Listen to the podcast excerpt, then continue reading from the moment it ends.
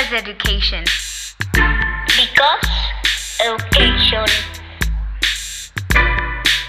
Because education.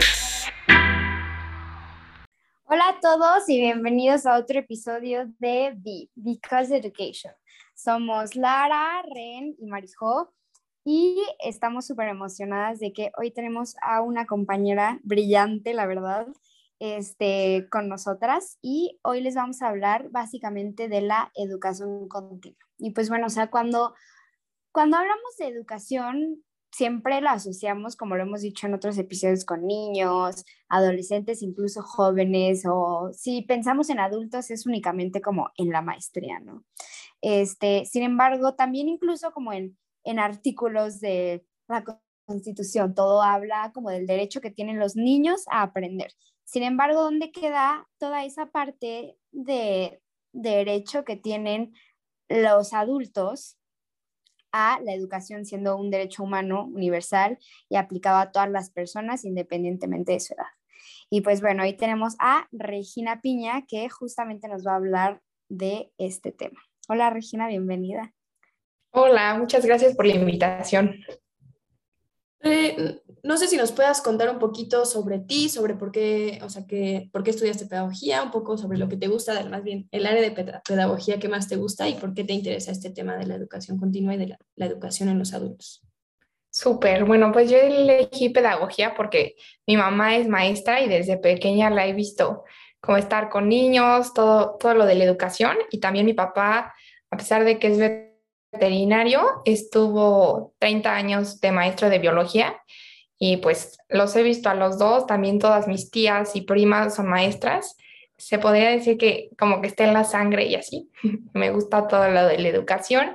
Me gusta la educación en niños, pero también me llama muchísimo la atención la educación para adultos mayores, especialmente para los abuelitos y todo eso. Bueno, y creo que dentro de, de todos los proyectos que, que Regis hace, justamente eh, ha trabajado y está trabajando en un proyecto que va dedicado a, a, las personas de la tercera edad y se me hace algo bien bonito porque muchas veces tenemos esta idea de que, bueno, pues ya el niño o el joven termina sus estudios y ahí termina. Y no, para nada. O sea, creo que tiene que ser un proceso constante y naturalmente es un proceso constante, pero la realidad es que muchas veces dejamos de lado a este sector y, ya creemos que, con la escuela o lo que eh, la sociedad de alguna manera te pide o te, exige, eso ya es suficiente, pero pues no, el ser humano aprende desde antes de nacer hasta su último minuto de vida. Entonces, eh, no sé si nos puedas platicar un poquito lo que has trabajado, tu experiencia en este sector, algo que nos quieras compartir. Ah, pues justo como decías, mi mamá y yo siempre habíamos como soñado con tener un, un espacio para los adultos mayores, justo porque vemos a mi abuelito, tiene 94 años, pero parece de 20, yo creo, de que hace todo, todo, todo, matemáticas, cocina, todo. Hace poquito dejó de manejar, pero todavía seguía haciéndolo como hasta los 90.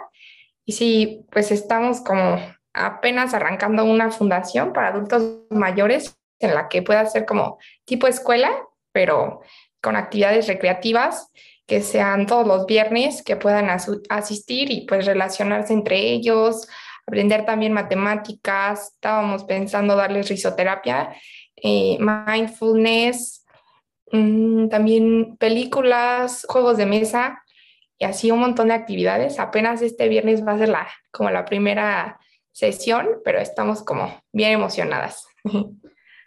Wow, me parece súper padre este proyecto porque creo que además la educación ha cambiado muchísimo. O sea, si te pones a pensar en la edad de, o sea, que tienen nuestros abuelitos ahorita, de cuando ellos estaban en la escuela, la educación se ha transformado en muchísimos, de muchísimas formas. En algunas cosas se ha quedado igual y ya hemos hablado de estos, este, como pues, estancamiento en la educación, pero yo creo que hay tantas cosas nuevas, como ahorita decías del mindfulness y todo esto, que pues ellos ni siquiera les tocó, o sea, no tuvieron la oportunidad de aprenderlo y me parece súper padre que tengan como la oportunidad, a aunque ya se, estén en la tercera edad, de aprender estas cosas, de relacionarse con otras personas, porque muchas veces están muy solos, estas, estas personas de la tercera edad están muy solas, y tener como esta oportunidad de intercambio, colaboración, me parece súper padre.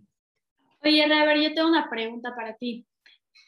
Mm, ¿Crees que es complicado que ya una persona, pues ya en la edad adulta, pues tardía, aprenda cosas nuevas o, o sigue siendo igual de sencillo que trabajar con un niño? Porque bueno, un niño en sus primeros años de vida, pues toda esta plasticidad neuronal la tiene súper, súper activa.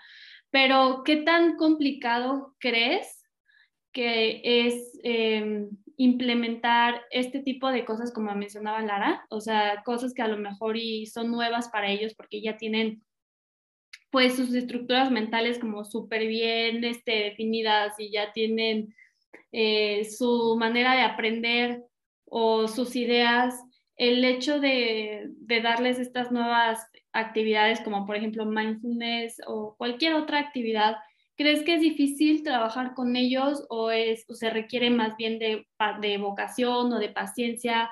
O no sé, ¿cuáles son las habilidades que tú consideras que son necesarias para una persona que desea trabajar con, con este sector? Pues justo así como mencionas, o sea, la plasticidad neuronal pues siempre va a estar presente, el cerebro va a estar cambiando, pero no significa que conforme vamos llegando a la edad adulta, eh, estas neuronas dejen de funcionar. Sí, va a haber un punto en, la que, en el que van a decrecer, pero eh, sí se puede seguir trabajando y estimulando nuestro cerebro. También sí, como dices, los, los, los adultos tal vez se van comportando cada vez más como niños, pero pues todavía se pueden seguir utilizando como el libro de libro sensorial de Montessori, sí, para estimular todos los sentidos, le, con, para las personas con demencia, con actividades para, pues sí, para seguir estimulando su cerebro y toda la cosa.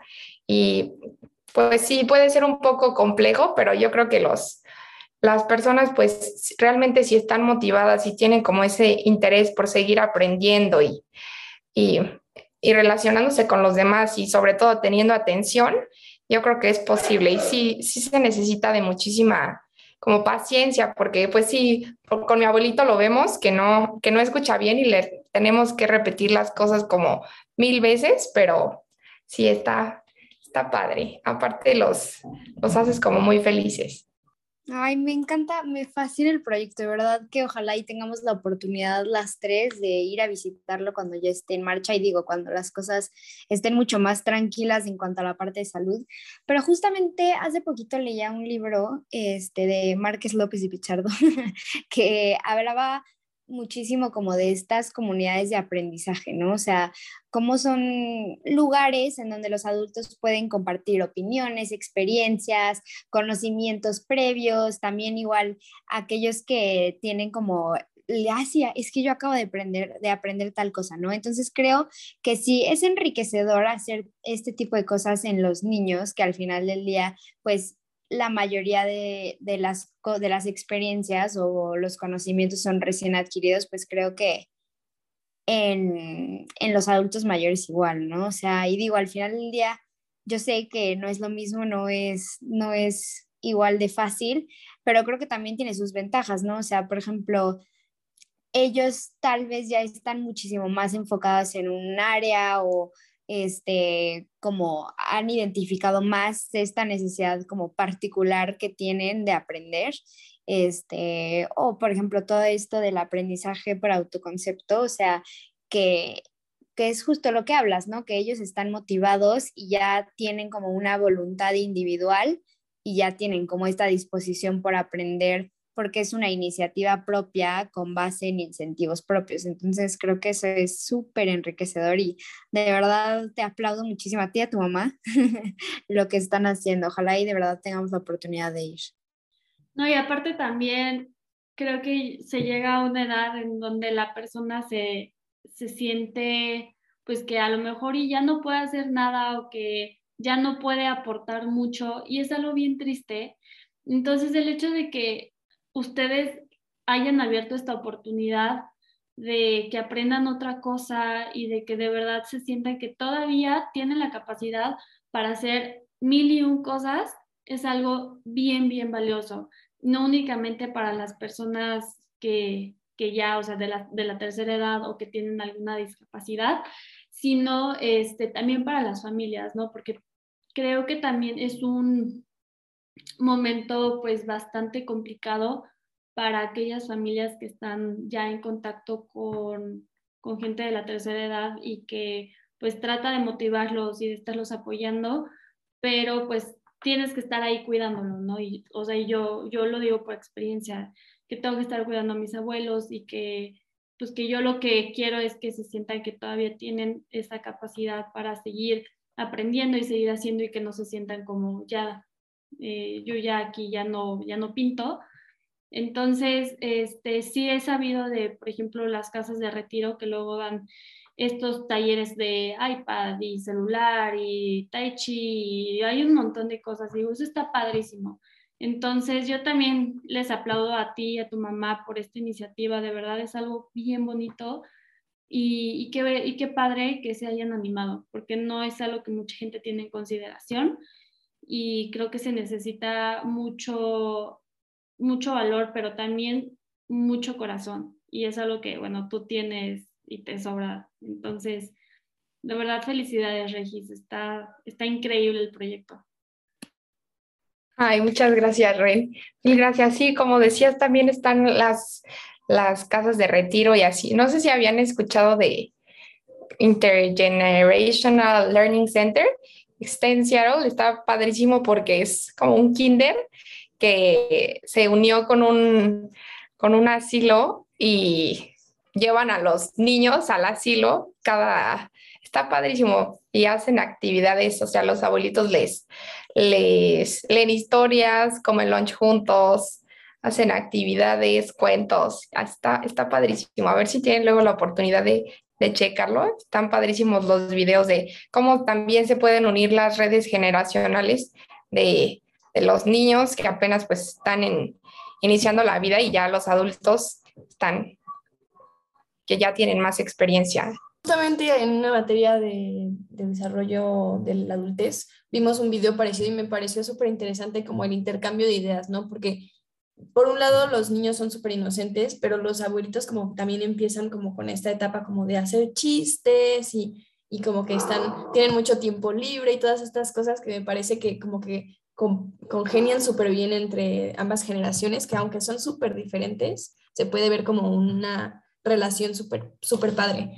A mí también me gustaría preguntarte, bueno, Regi, ¿qué tanto, o sea, qué tan, tanto conocimiento tienen las personas que estarán yendo a los talleres? Porque hablabas de que van a dar matemáticas, todo esto. ¿Esto es como un refuerzo para lo que ya tienen o va a empezar de cero? O sea, estoy pensando en las personas que no tuvieron la oportunidad de una educación formal a lo largo de toda su vida y pues cómo va a manejarse como esto, o sea, va a ser de cero o simplemente es una, son actividades para reforzar memoria y trabajo, o sea.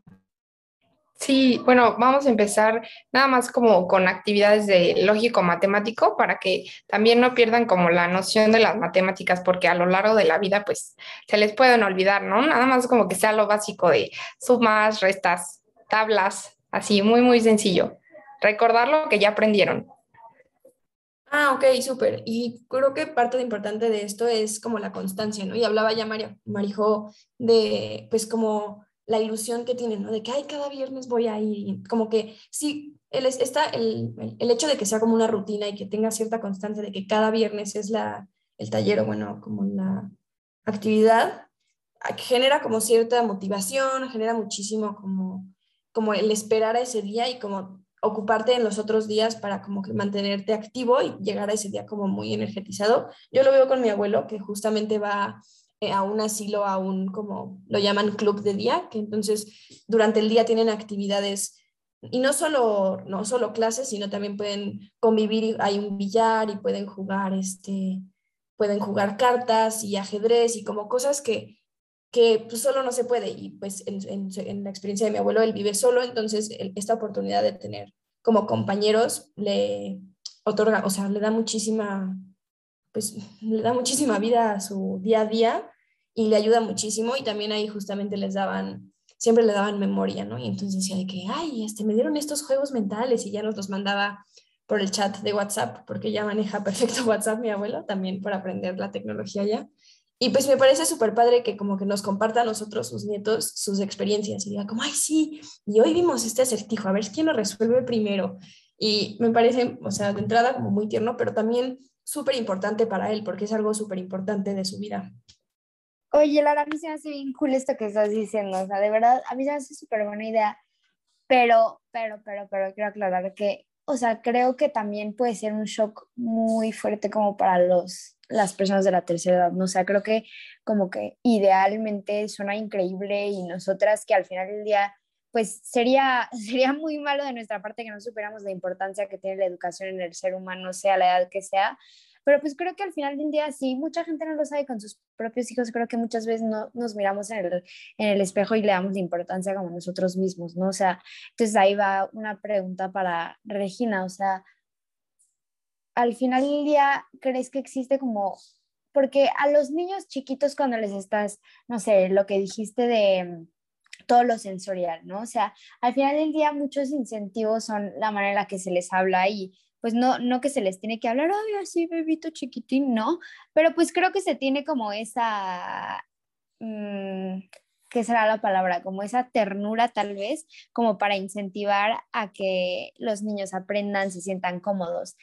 ¿Cómo es el caso, o sea, esta parte de convivencia entre como educando y educador y cómo es, pues justo, o sea, esta relación, qué límites se tiene que tener, qué, qué es lo que tú opinas al respecto de eso, porque sí creo que sobre todo los viejitos ya llega un punto en el que son rejegos por naturaleza, ¿no? O sea, ya es de que no, ¿por qué me van a mandar a este lugar? ¿No? De que ¿por qué me va a interesar aprender?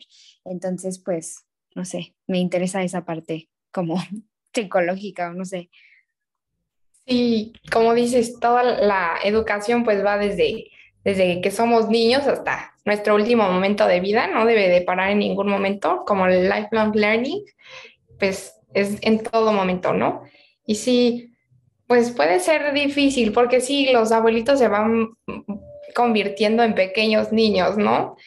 Se les tiene que tener como el doble de paciencia, pero yo creo que si ellos nos la tuvieron al inicio, ¿por qué nosotros no dárselas de nuevo? Y sí, recuerdo que una vez que llevamos a mi abuelo al, al doctor, mm, el, justo el doctor nos dijo que no teníamos que tratarlo como niño ni que lo consintiéramos, que teníamos que seguir motivándolo a que siguiera haciendo las cosas por, cuenta propia y no que nosotros se lo diéramos. También con los niños, si nosotros les damos algo, pues él no va a hacer el esfuerzo por obtenerlo. Y lo mismo sucede con los adultos. Si ellos no tienen un trabajo diario y no luchan por lo que quieren, pues no les va a llegar. Wow, Re, de verdad te admiro muchísimo. Tienes un conocimiento increíble en esta área y pues te vuelvo a repetir, qué padre que, que te estés enfocando mucho a este sector porque pues a veces inclusive como pedagogos no, no volteamos a ver tanto esta parte, digo, sí lo tenemos presente, sí lo estudiamos, pero mm, creo que todavía hay mucho que hacer para, para atender esta situación. Y también te vuelvo a agradecer por estar aquí con, con nosotras. De verdad nos diste mucha información. Yo no tenía pues todo este conocimiento. Y yo creo que a todas las personas que nos están escuchando también va a ser algo nuevo para ellas y, y pues inclusive lo van a, yo creo que lo van a poder tener en cuenta. Entonces, pues a todos los que nos escuchan, ojalá y que algo nuevo se les haya quedado y pues que se animen, que si tienen personas de la tercera edad que viven con ustedes, consideren esta parte de, de seguir pues motivándolos a aprender y a que sigan activos es algo buenísimo.